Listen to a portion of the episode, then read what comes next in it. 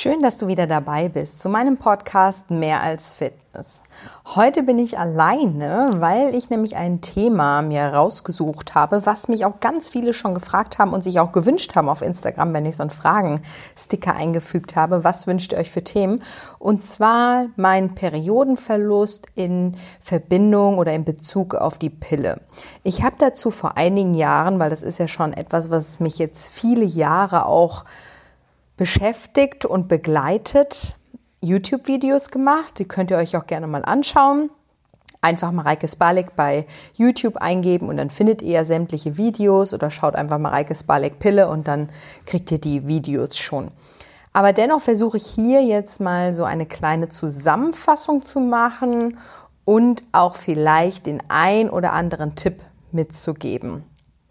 Als erstes beginne ich mal überhaupt mit der Pille. Also ich muss dazu sagen, ich habe, glaube ich, mit 16 angefangen, die Pille zu nehmen, vielleicht auch 15 und habe sie dann halt durchgehend genommen. Durchgehend genommen heißt bei mir nicht, dass ich sie komplett durchgenommen habe, damit ich keine Regel mehr bekomme. Das habe ich tatsächlich, glaube ich, nur ein einziges Mal gemacht, weil ich irgendwie ein Unterwassershooting hatte und äh, dann genau da meine Tage bekommen hätte. Und dann habe ich das ein, ein einziges Mal die Pille durchgenommen. Aber ansonsten meine ich halt damit, ich habe sie einfach durchgehend immer mit dem 21-Tage-Rhythmus immer genommen. Also ich habe nie eine Pillenpause eingelegt und das über sehr viele Jahre und zwar bis 2014. Mittlerweile schon sechs Jahre her. Und warum habe ich diese, sie dann abgesetzt? Ihr kennt ja aus meiner ersten Podcast-Folge, Mareike ganz privat, auch den Grund, möchte ich Kinder haben? Ja, nein, wieso, weshalb, warum und so weiter und so fort. Aber ich habe damals die Pille abgesetzt, weil ich ja auch 2014 mit dem Sigi gemeinsam meinen letzten Bodybuilding-Wettkampf gemacht habe. Ich damals in der Bikini-Klasse und habe mir auch die ganzen Mädels dort angeschaut und auch die Jahre zuvor, weil wir haben ja 2013 zwei Saisons und 2014 zwei Saisons Bikini-Wettkämpfe gemacht oder Sigi nicht Bikini, sondern Sigi Athletikklasse und habe da ja so ein bisschen diesen Körperwahn auch gelebt. Was heißt ein bisschen? Ich habe ihn gelebt und habe mir auch die ganzen Mädels natürlich angeschaut und man kommt dann häufig, weil man ja auch in einem Wettkampf ist und ein Wettkampf ist ein Vergleichswettkampf. Man wird verglichen mit anderen Mädchen. Deswegen bleibt das gar nicht aus, dass man sich vergleicht habe ich mir natürlich auch die ganzen anderen Mädels angeschaut und habe dann aber auch festgestellt, dass wenn alle Mädels nicht diese Bräunungscreme und dieses Bling Bling und äh, künstliche Haare, künstliche Wimpern, viel Schmuck und viel Cremes und keine Ahnung was tragen oder am Körper haben, dann ist es doch gar nicht mehr alles Gold, was glänzt. Also mir haben viele Körper schon gefallen in der Form, aber die Brüste waren also wenn sie nicht, sind ja sowieso bei 90 Prozent der Mädels einfach gemacht, weil was halt weggeht, wenn man abnimmt, ist halt die Brust, das Fettgewebe. Ich hatte da Gott sei Dank immer sehr viel Glück, dass meine Brust zwar kleiner geworden ist, aber ich immer noch Brust hatte. Und die, die, die halt keine Silikonbrüste haben, die kriegen halt leere Brüste. Und das ist etwas, was halt einfach nicht schön ist. Ja, also ich sage ja immer strong, not skinny, weil ich dieses dünne, schlaffe einfach nicht schön finde. Sondern eher hat man ein paar Kilos mehr auf der Waage, aber ist dafür richtig fest. Und dann habe ich mir die Mädels alle mal genauer angeschaut, ohne die ganze Schminke und keine Ahnung was, und habe halt gesehen, boah, die sehen irgendwie alle so fahl aus, irgendwie nicht glücklich. Die, die, da fehlt irgendwie diese Energie, die Lebensfreude, weil die sich natürlich auch ja, runterquälen in den meisten, die meisten jedenfalls, weil so eine Wettkampfvorbereitung ist alles andere als ein Zuckerspiel, wortwörtlich. Und da habe ich dann irgendwann gesagt, so, okay, ich muss mich mal mit der ganzen Thematik beschäftigen. Ich meine, klar, damals war es auch so 2013, 2014, alle waren im, im Clean Eating Modus, ja, wo auch generell irgendwie jeder nur noch Brokkoli Hühnchen und Reis gegessen hat, wenn überhaupt Reis und dann halt eher Brokkoli und Hühnchen oder Blumenkohl. Und ich habe mich dann halt mehr damit beschäftigt, weil wenn man mal so auch auf der FIBO rumgelaufen ist, die Fitness- und Bodybuilding-Messe, Europas größte Messe im Fitnessbereich und dann auch mal so auf die Toiletten gegangen ist und überhaupt, es riecht da so unangenehm und ich bin ja sowieso so ein Geruchstyp, das wisst ihr ja mittlerweile. Aber das war einfach so, wo ich mir gedacht, boah, diese Körpergerüche, die da rauskommen und viele haben ja auch sehr Verdauungsprobleme und Blähungen, keine Ahnung was das kann doch alles nicht gesund sein. Also was ist denn bitte Clean Eating? Ja, und damit habe ich mich ja dann mehr beschäftigt und daraus ist ja dann auch SPAMI, mein Ernährungskonzept entstanden, was aber eine ganz andere Thematik ist, aber auch die ganze hormonelle Schiene, mit der ich mich beschäftigt habe. Und da habe ich mich sehr tief reingearbeitet in die ganze Materie und dann habe ich irgendwann gesagt so, ey Maike, du lebst so bewusst und so gesund, ja, und die Hormone sind so ein wichtiger Faktor und du schiebst dir jeden Tag morgens eine Pille rein, eine Hormonpille. Das kann doch irgendwie nicht sein. Und dann habe ich mich halt auch mit der Pille sehr stark beschäftigt und habe ich gesagt, so, Schatz, ich sehe es nicht mehr ein, ich habe da auch keinen Bock mehr drauf. Ähm, also du kannst jetzt sagen, lass es, aber ich lasse es trotzdem nicht, weil ich möchte einfach weg von der Pille. So.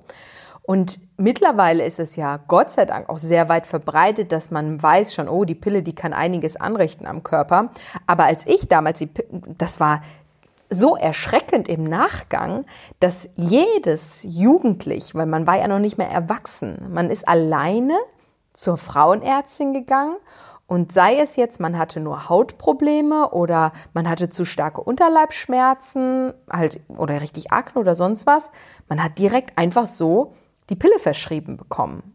Und mit einer Leichtigkeit, wo ich echt mittlerweile sage, dass ich es sehr, sehr bedenklich finde.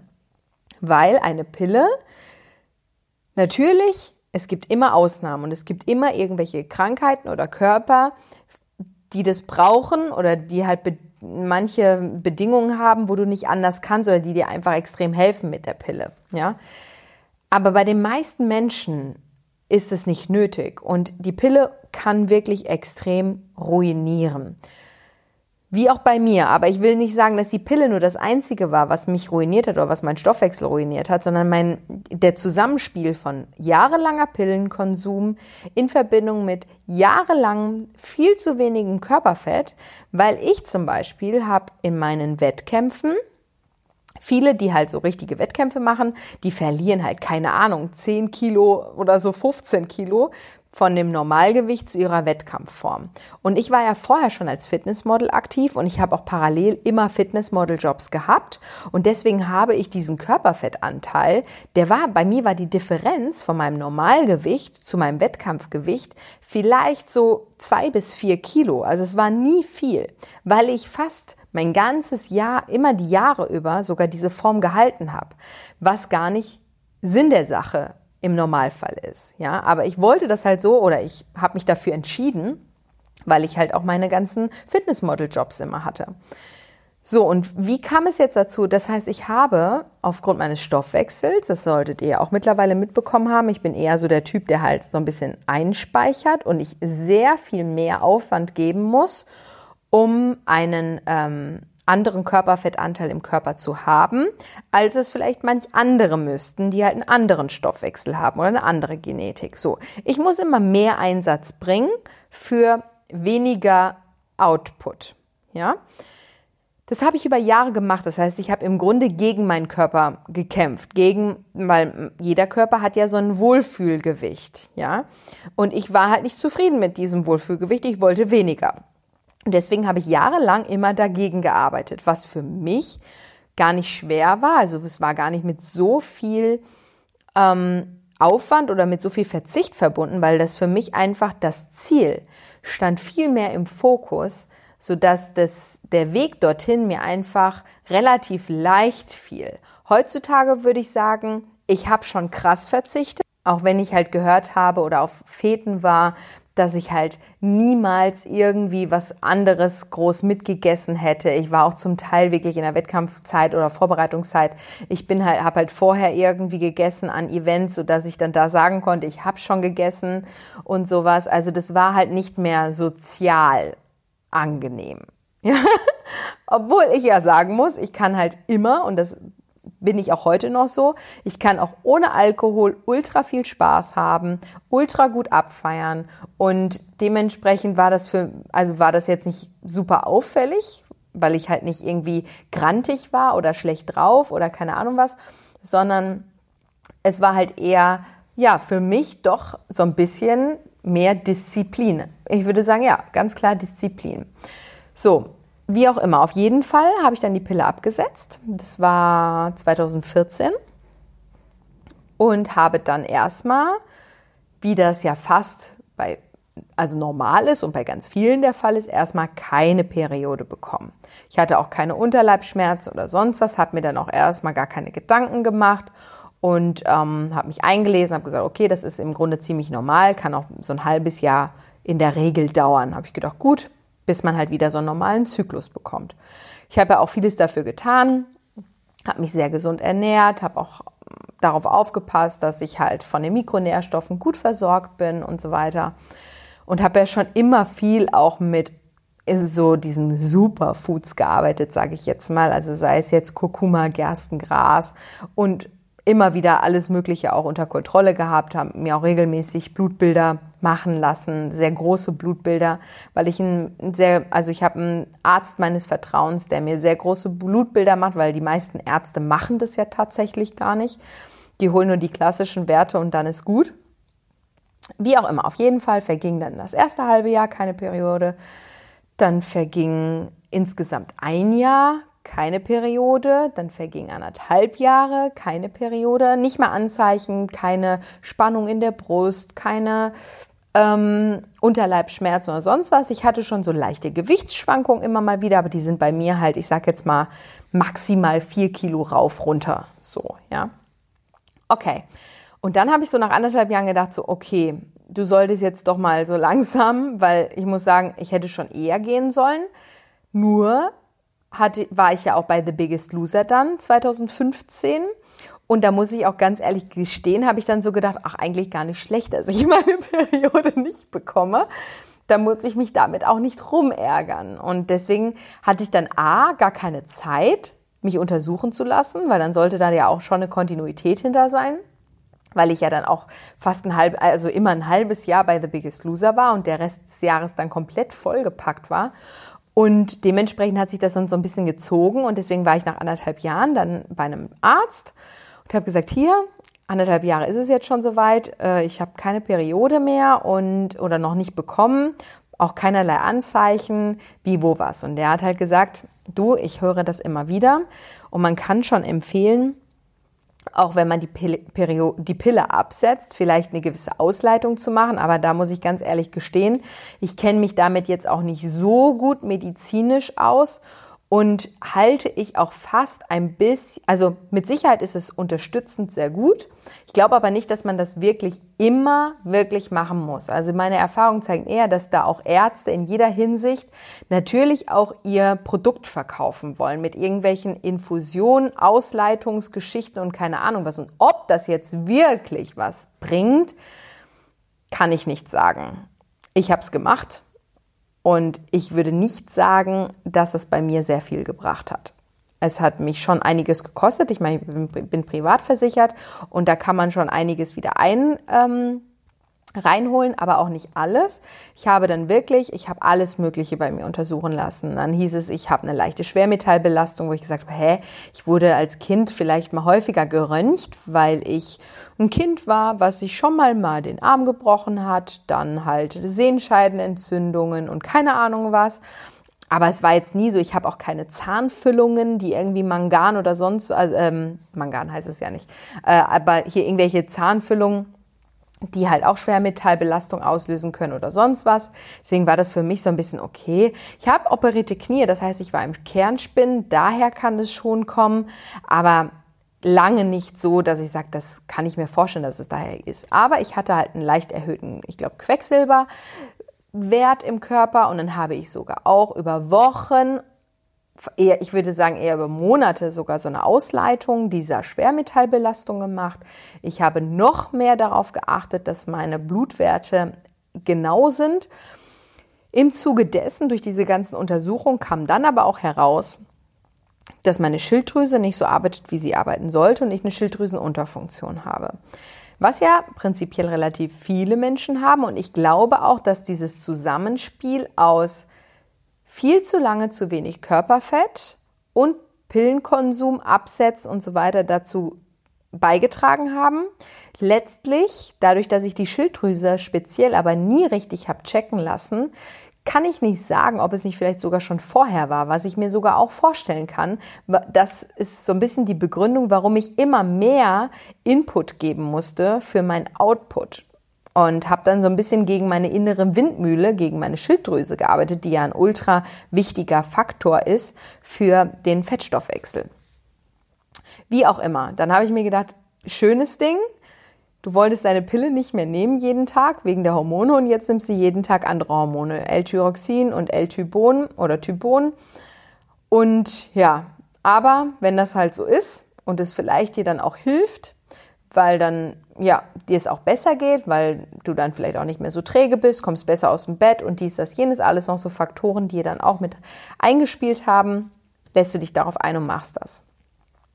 Ja, und das habe ich dann auch gemacht und dann hat das ein weiteres Jahr, wenn nicht sogar, also bis das alles rauskam, waren das glaube ich zwei Jahre später oder so und nehme jetzt seit, ich glaube 2016, also seit vier Jahren die Schilddrüsenhormone unterstützend und siehe da, ich glaube ein Jahr später, 2017, also drei Jahre hat es gedauert bei mir, kam dann mal die Periode. Aber sie kam nicht regelmäßig, aber sie kam wenigstens mal. Am Anfang so alle vier Monate, dann mal alle zwei Monate, dann kam sie mal regelmäßig, dann war mal wieder drei Monate Pause, was aber dann auch immer wieder mit zu viel Stress einherging. Also ich habe sofort gemerkt, wenn ich Monate hatte, wo ich extrem viel Stress hatte, dann ist die Periode wieder ausgeblieben. Also bei mir war mit Sicherheit auch noch ein zusätzlicher Punkt, den ganz viele unterschätzen, ist Stress. Ja. So, und jetzt kann ich tatsächlich erst sagen, dass ungefähr seit zwar Anfang 2019 ich eine komplette Regelmäßigkeit da drin habe. Und zwar so, dass ich die Flow-App benutze, dass ich da wirklich eine Regelmäßigkeit drin habe und die sogar fast mittlerweile auf den Tag genau kommt. Aber, jetzt muss ich auch dazu sagen, ich habe seitdem auch wirklich unfassbar starke Unterleibsschmerzen, ein, zwei Tage ungefähr. Und die sind mal mehr, mal weniger. Es gab aber schon Tage, da war ich auch in Kapstadt, da habe ich zum Sieg gesagt, boah, ich müsste mich eigentlich hinlegen, so schlecht ist mir oder so, so Krämpfe habe ich. Ähm, und manchmal ist es so, dass ich sage, oh, ich habe irgendwie ein bisschen Magenkrämpfe, ich weiß jetzt gar nicht, woher sie kommen. Und am nächsten Tag, wenn ich dann meine Periode bekomme oder zwei, drei Tage später, dann denke ich so, ah, jetzt weiß ich, es waren gar keine, Unter äh, waren gar keine Magenkrämpfe oder sonst, es waren halt Unterleibsschmerzen.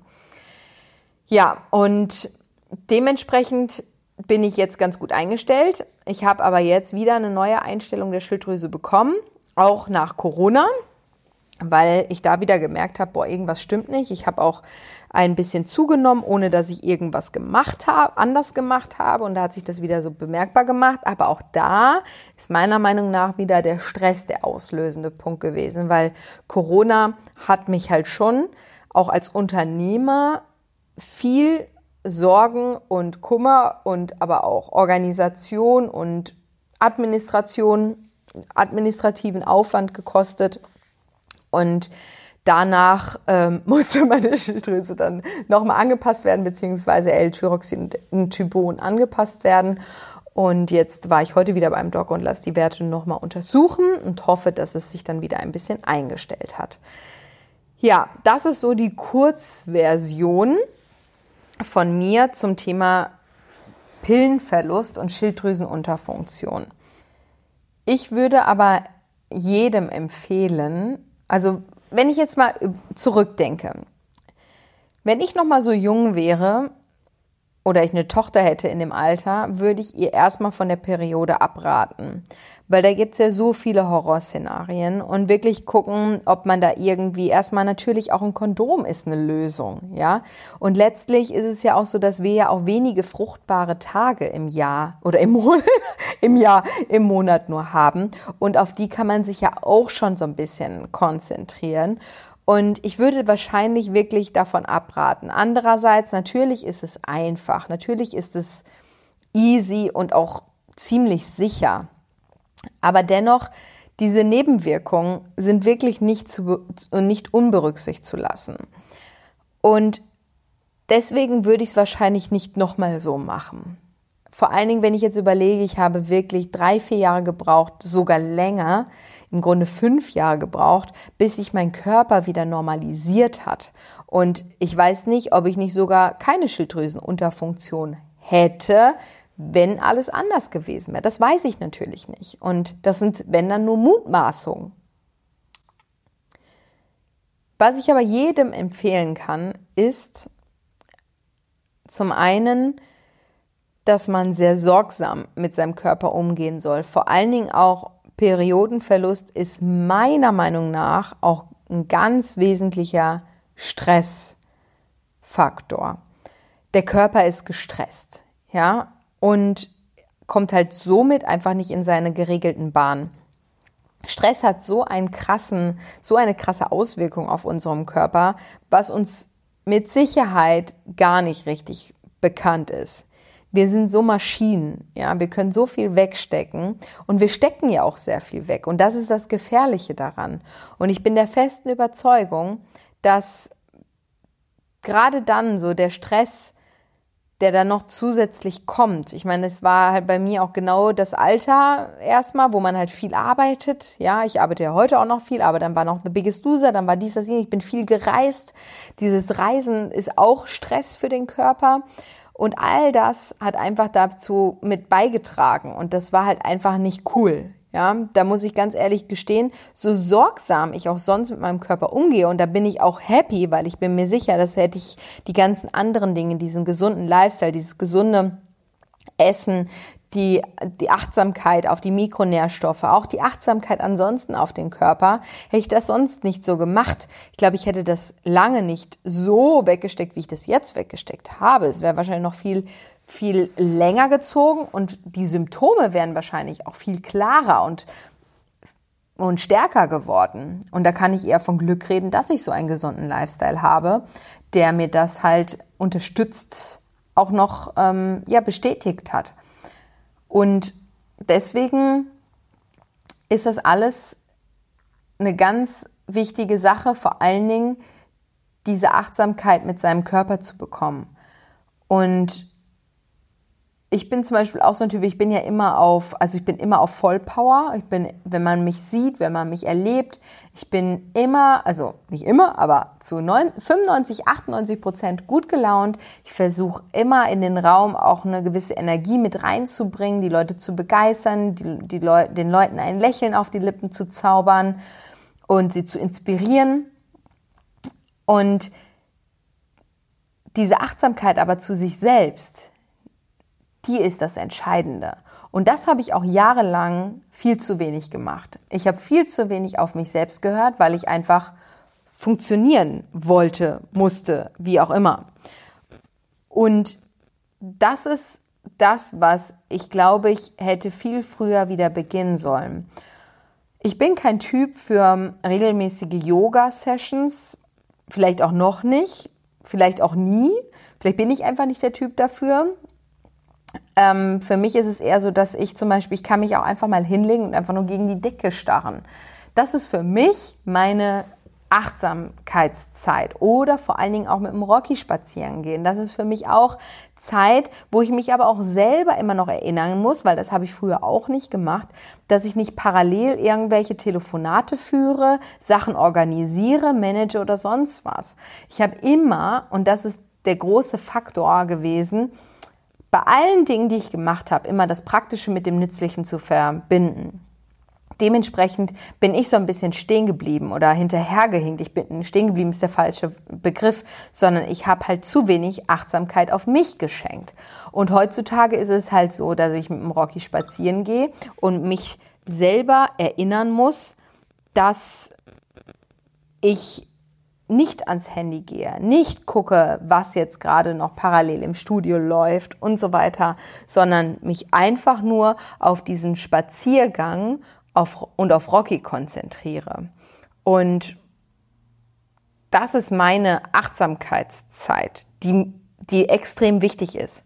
Und ich glaube, die wenigsten machen das, weil sie in dieser schnelllebigen Zeit heutzutage die Zeit einfach ja, nicht nutzen und dann eher so sagen, oh, ich setze mich jetzt lieber vor die Glotze und lass mich berieseln.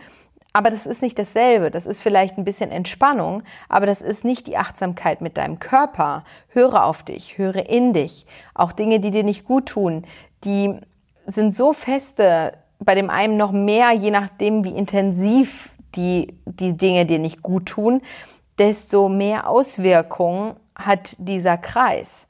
Und auch auf deinen Körper. Und bei den einen macht sich es vielleicht so bemerkbar, dass sie träge werden, weil sie nicht mehr schlafen können oder sonst wie, also der Schlafmangel oder oder oder. Die anderen kommen morgens nicht aus dem Bett, sind gerädert oder haben keine Power beim Training.